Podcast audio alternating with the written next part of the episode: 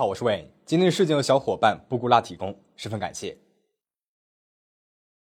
全球最富有的国王是谁？是超长待机的英国女王吗？是真富得流油的沙特阿拉伯国王吗？其实都不是。结果可能会让大家意外，位列皇室资产排行榜榜首的，竟然是泰国国王马哈哇吉拉隆功。他名下的资产大约有四百三十亿美元。因为这个国王他风流情史有很多，名字里呢又带有“蛙”字，一些熟悉他的网友都戏称他为“蛙哥”。蛙哥是查克里王朝的第十位君主，也被称为拉玛十世。在查克里王朝，国王被称为拉玛。二零一六年，蛙哥的父亲拉玛九世去世后，他继任了王位。蛙哥从父亲那里继承了巨额的资产，其中泰国汇商银行、黄象水泥公司的股份就价值三百八十六亿美元。而曼谷 CBD 最值钱的商业地产也几乎都是蛙哥的资产。蛙哥是拉玛九世和施利吉王后的独子，他在二十岁的时候被立为了王储，但是继任国王的时候他已经六十四岁了。蛙哥的父亲是一位深受泰国人民热爱的国王，相比之下，沉迷声色犬马、行事荒唐任性的蛙哥完全是另外一个极端。跟情人穿着情侣露西装的是蛙哥，封宠物狗做空军元帅的也是蛙哥。人民因为疫情水深火热时，跟二十几个情人在德国度假的还是蛙哥。蛙哥荒唐的私生活常年占据八卦版面，而人们最津津乐道的就是他的四任妻子和弥漫其中的后宫争斗。那么今天我们就来讲讲这泰国王室的宫斗记。蛙哥的第一任妻子名字叫宋莎瓦丽，我们暂且叫她宋妃。宋妃是蛙哥母亲施利吉的亲侄女，也就是蛙哥的表妹，所以说蛙哥和宋妃属于近亲结婚。其实，在泰国王室里面，近亲结婚的例子比比皆是。蛙哥的母亲，也就是施利吉王后，是蛙哥父亲的堂侄女。蛙哥的母亲施利吉王后来自于玉坤家族，是泰国目前人数最多、势力也最大的王族。为了巩固玉坤家族对蛙哥的支持，在母亲施利吉的运作之下，一九七七年，二十五岁的蛙哥迎娶了表妹宋莎瓦丽为妻。可惜的是，蛙哥他辜负了母亲的一番苦心呐。在与宋妃成婚没多久，他就与女演员于瓦西达厮混在了一起，以下我们称为于妃。宋妃生下了女儿帕查拉吉迪亚帕后，就再也没有生育过了。反而是于妃以两年一个的速度生下了四儿一女。于妃的第一个孩子只比帕公主小了八个月，可见蛙哥在宋飞怀孕的时候就已经出轨了。蛙哥和于飞高调的同居了十五年，期间蛙哥多次提出要与宋飞离婚，都被宋飞给拒绝了。对宋飞来讲，与蛙哥的婚姻不仅关乎自己的幸福，还影响着家族的荣誉。然而，蛙哥却管不了这么多。为了给于飞腾出楚飞的位置，他在一九九一年向宋飞提起了离婚诉讼。面对丈夫的指控，宋飞却无法在法庭上为自己辩解，因为根据泰国的宪法，诽谤、侮辱或者是威胁国王、王后、继承人或者摄政者，都将被处以三年至十五年的监禁。就这样，瓦哥毫不留情地为两人有名无实的婚姻画上了一个句号。当时的国王拉玛九世为了维系与玉坤家族、吉利亚公家族的关系，给了离婚后的宋妃一个“王孙母妃”的称号，并且让宋妃继续在王宫里面抚养帕公主，并继续以王室成员的身份出席各种活动。宋妃一直在宫中以一种既尊崇又尴尬的身份生活着。值得庆幸的是，她的女儿帕公主没有让宋妃失望。帕公主攻读了法学博士学位，并且积极地参与到了各种社会活动和政治活动当中，在泰国民众当中颇受好评。如今的宋妃已经年逾六旬。二零一九年的时候，她因为中风两次入院，之后出现在公众面前时都是口眼歪斜的躺在轮椅上，也着实让人唏嘘。于瓦西达在蛙哥与宋飞离婚三年之后，成为了他的第二任妻子。于飞出生于一九六二年，比蛙哥小了十岁。他的父亲是一名作曲家，所以他在很小的时候就已经开始接触艺术。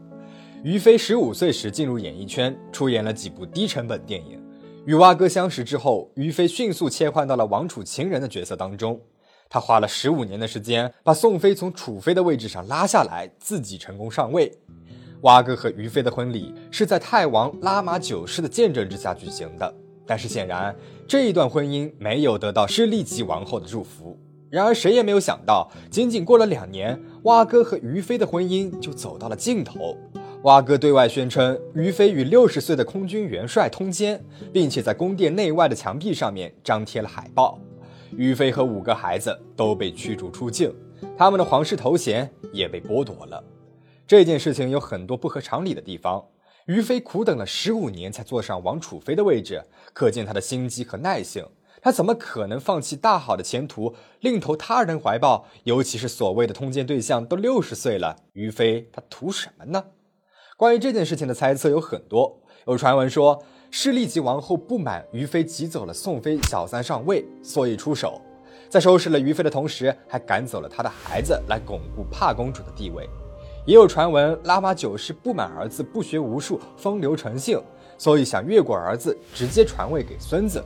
结果蛙哥就用这种给自己造绿帽子的方式，让自己的四个儿子有了血统上的污点，釜底抽薪，从而使他们无法威胁自己。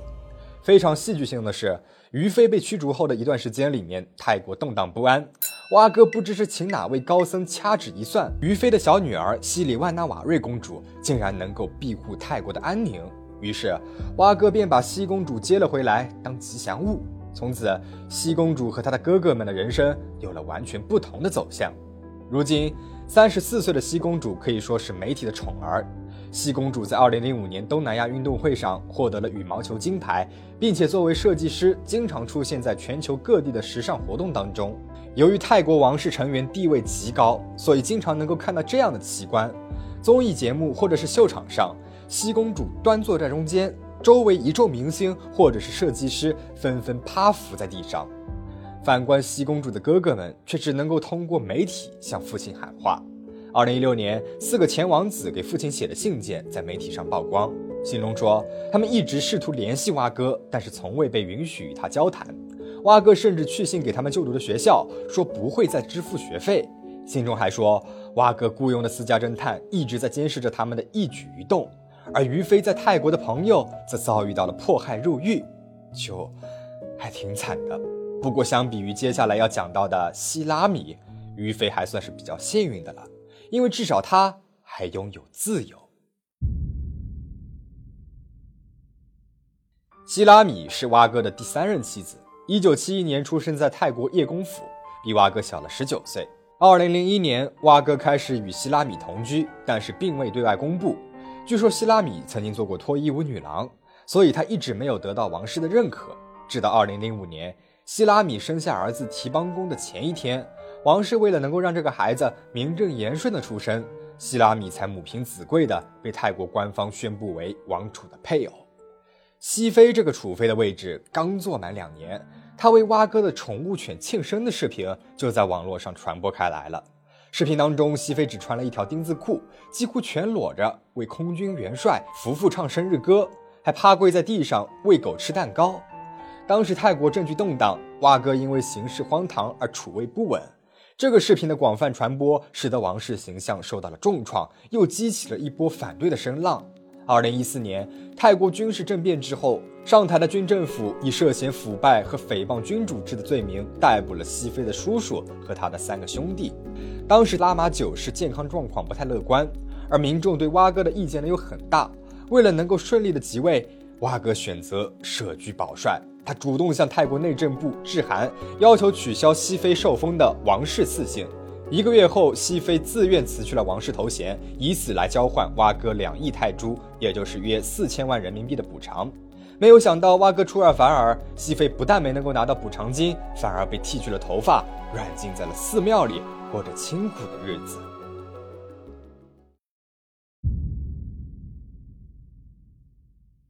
西妃时代结束之后，蛙哥又开始与一众情人厮混，其中最受宠的两个分别是素提达和施尼娜。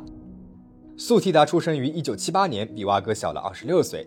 她曾经是泰国国际航空的一名空姐。而施妮娜呢，出生于一九八五年，比蛙哥小了三十三岁。她曾经是一名护士。两个人在成为蛙哥的情人之后，都被安排到了皇家护卫队。素提达一路晋升到了上将，施妮娜呢则晋升到了少将。为了得到蛙哥的宠爱，两个人都竭尽全力的投其所好。蛙哥喜欢飞机，两个人就学着开飞机；蛙哥酷爱穿小背心，两个人就陪着他穿情侣小背心。积极进取的态度倒是不分伯仲。最后，经过一番激烈的角逐，素提达成功的击败了施妮娜。二零一九年五月四号，蛙哥在曼谷大皇宫举行了加冕仪式。在仪式前三天，五月一日，素提达被册立为王后。原本以为两人胜负已分，一个是王后，一个只是国王的情人，云泥之别。施妮娜只能够俯首认输，却没有想到峰回路转，登上王位的蛙哥竟然为了施妮娜打破了泰国王室维系了近百年的一夫一妻制度，在自己六十七岁生日当天册封施妮娜为贵妃。此时距离册封王后还不到三个月的时间，更让人大跌眼镜的是，又过了不到三个月，施妮娜被废了。蛙哥对外宣称，施妮娜与素提达王后发生冲突，对王后不恭敬，还试图让国王册封自己为王后。问题是这些事情哪件蛙哥之前是不知道？说不定还很享受两个女人的争风吃醋呢。如今施妮娜却因此从宠妃变成了阶下囚。宋妃、于妃、熹妃这些女人都曾经尽享荣华，却都没能够逃过被蛙哥厌弃的命运。施妮娜呢，似乎也要步入他们的后尘了。二零二零年一月，甚至有传闻称施妮娜已经死于狱中，并且被火速安葬。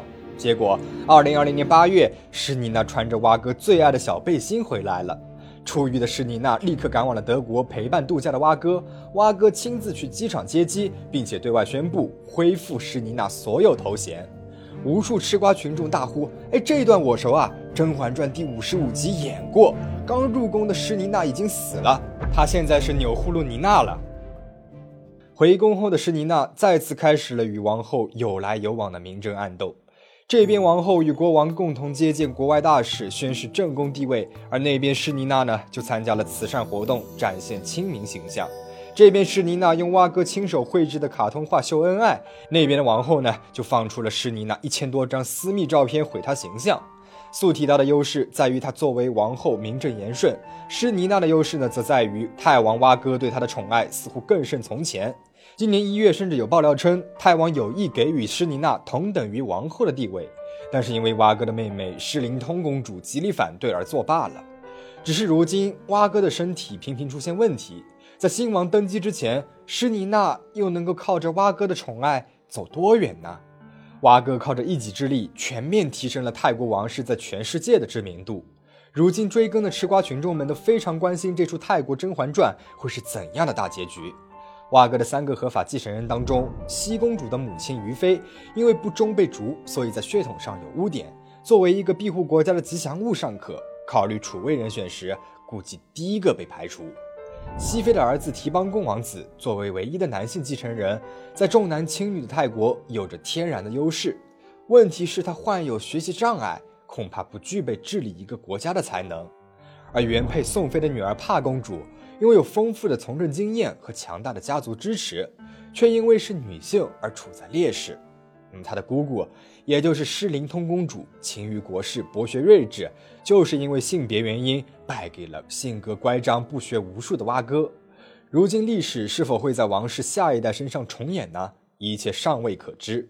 再加上素提达王后还有一子养育在宫外，熹妃已经被解除软禁，秘密回宫，国王新宠秘密生子等等传闻愈演愈烈，故事的走向似乎也越来越扑朔迷离。